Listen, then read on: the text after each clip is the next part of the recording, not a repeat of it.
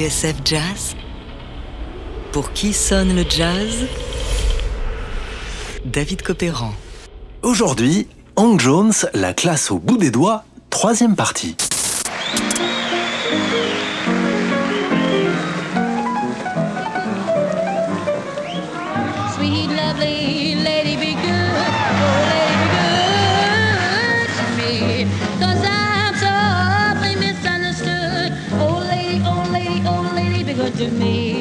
Dans l'épisode précédent, on a vu comment Hank Jones s'est bâti une solide réputation d'accompagnateur. C'était au tournant des années 40 et 50 avec Ella Fitzgerald. Si Ella était la première dame de la chanson, Hank Jones était en quelque sorte son premier ministre.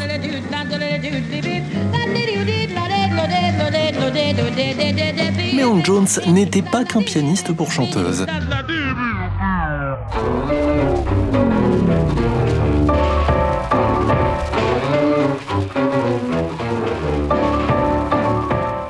1951, avec Ray Brown à la contrebasse et Buddy Rich à la batterie, tous deux rencontrés chez Ella, il enregistre un 78 tours. Alors, évidemment, comme Ray Brown est le leader, c'est lui qu'on a placé devant le micro et c'est surtout sa contrebasse qu'on entend, même lorsqu'Hank Jones prend son tour de solo.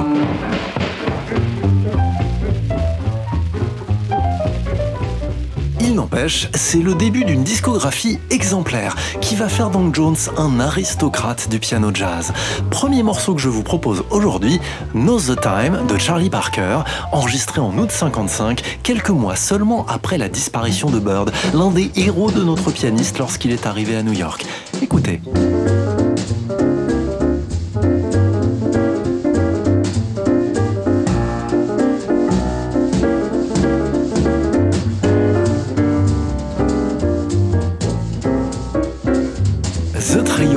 Le disque de cet album gravé avec Wendell Marshall à la basse et Kenny Clark à la batterie. Au piano, Hank Jones et sa main droite d'une élégance suprême. En ce milieu d'années 50, le magazine Downbeat présente alors Hank Jones comme un musicien longtemps sous-estimé. Je n'ai pas le talent naturel d'un Errol Garner, confie l'intéressé au journaliste, avec une modestie qui, elle, est toute naturelle. Si je ne m'impose pas mes 3 ou 4 heures d'exercice par jour, le soir du concert, rien de bon n'arrivera.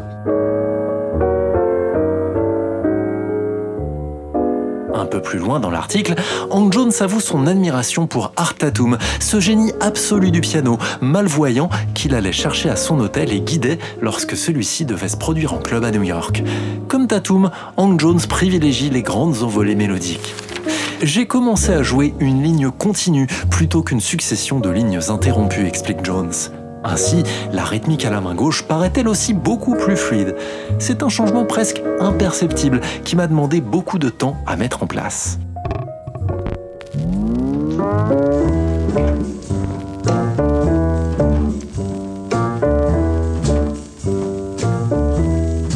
Alors, si vous cherchez l'un des solos les plus élégants, les plus raffinés de l'histoire du piano jazz, prenez l'album Something Else chez Blue Note. Classique au casting interstellaire avec Art Blakey à la batterie, Miles Davis à la trompette et Cannonball Adderley à l'alto.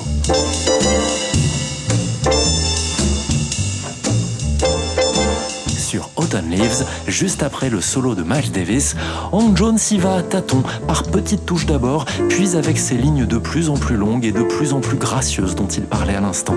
Écoutez bien, ce n'est plus du jazz, mais de la dentelle, le tout en brodant à partir des premières notes du thème de Cosma.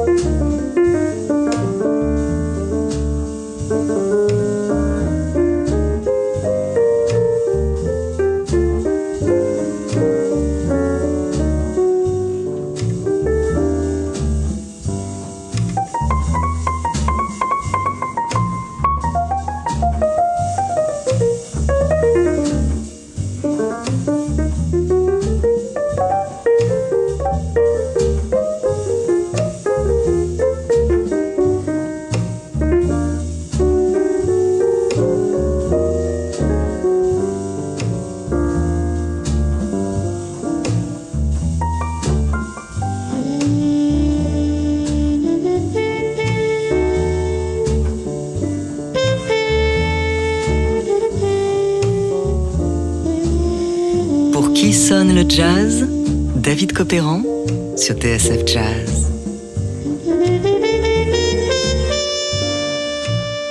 Un bijou de solo et une coda magnifique qu'Hank Jones parsème d'une petite pluie de notes. Voilà qui fait d'Hank Jones l'un des plus grands esthètes du piano jazz. Autumn Leaves, extrait de l'album Something Else du saxophoniste Cannonball Adderley.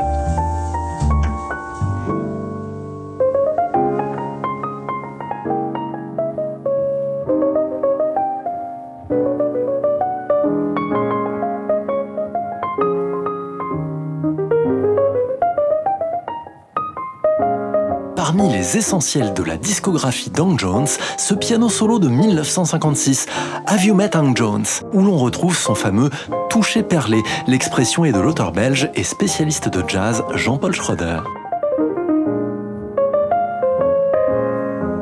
Or, je vous le disais, Hank Jones est un type droit. La vie en tournée, ce n'est pas pour lui. Ce qu'il recherche, c'est un emploi stable.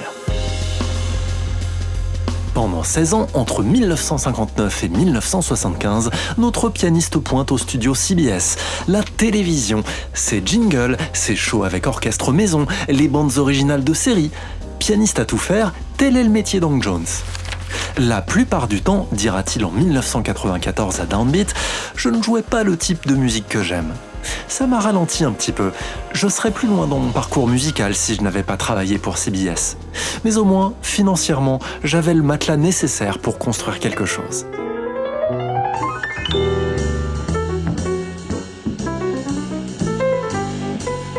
Alors, en 1975, Hank Jones reprend le chemin du trio, The Great Jazz Trio. Le titre est un peu pompeux, mais ne trompe pas sur la marchandise. Hank Jones au piano, Ron Carter à la basse, Tony Williams à la batterie, on est effectivement sur le haut du panier.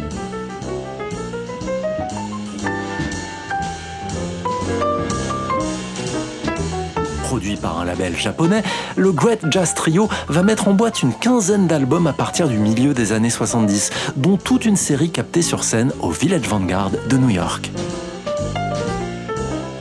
De là, Hank Jones va papillonner d'une maison de disques à une autre. On l'entendra aussi avec son vieux complice, le contrebassiste Ray Brown, et même en duo de piano avec Tommy Flanagan, originaire de Détroit, comme lui. Ils ont l'air de bien s'amuser.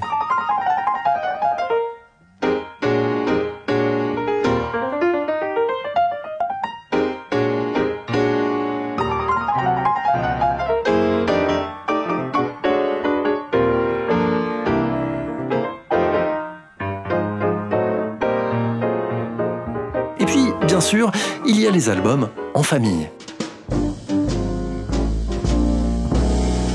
En 1993, Hank retrouve son petit frère Elvin, le batteur, pour jouer les thèmes de Thad, son cadet, disparu quelques années plus tôt. 1958 déjà, le producteur Leonard Feather avait eu la drôle d'idée de réunir les trois frères Jones en studio pour la MGM et avait poussé la blague jusqu'au bout en engageant un bassiste du nom d'Eddie Jones, aucun lien, sur un répertoire composé en partie par Isham Jones, aucun lien non plus.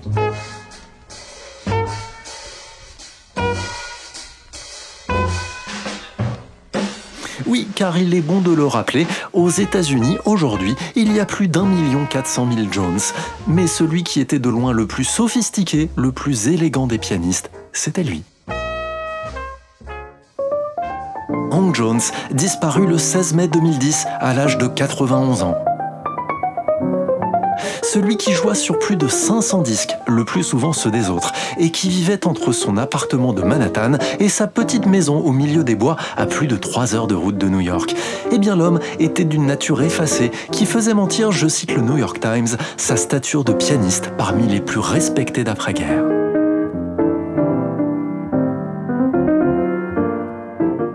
J'ai essayé de faire honneur à chaque engagement que j'ai pris, déclarait Hank Jones à la fin de sa vie, que ce soit en studio pour une séance, dans un club ou pour accompagner une chanteuse. Si vous faites ça en donnant le meilleur de vous-même, beaucoup de bonnes choses arrivent.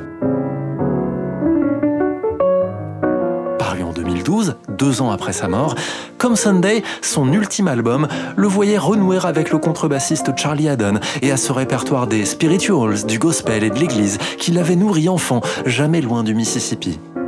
Un album à l'image du personnage, tempéré, recueilli, spirituel et d'une tendresse infinie. Un pianiste distingué, jamais tenté par la jazz life et qui toute sa vie sera resté sur le droit chemin.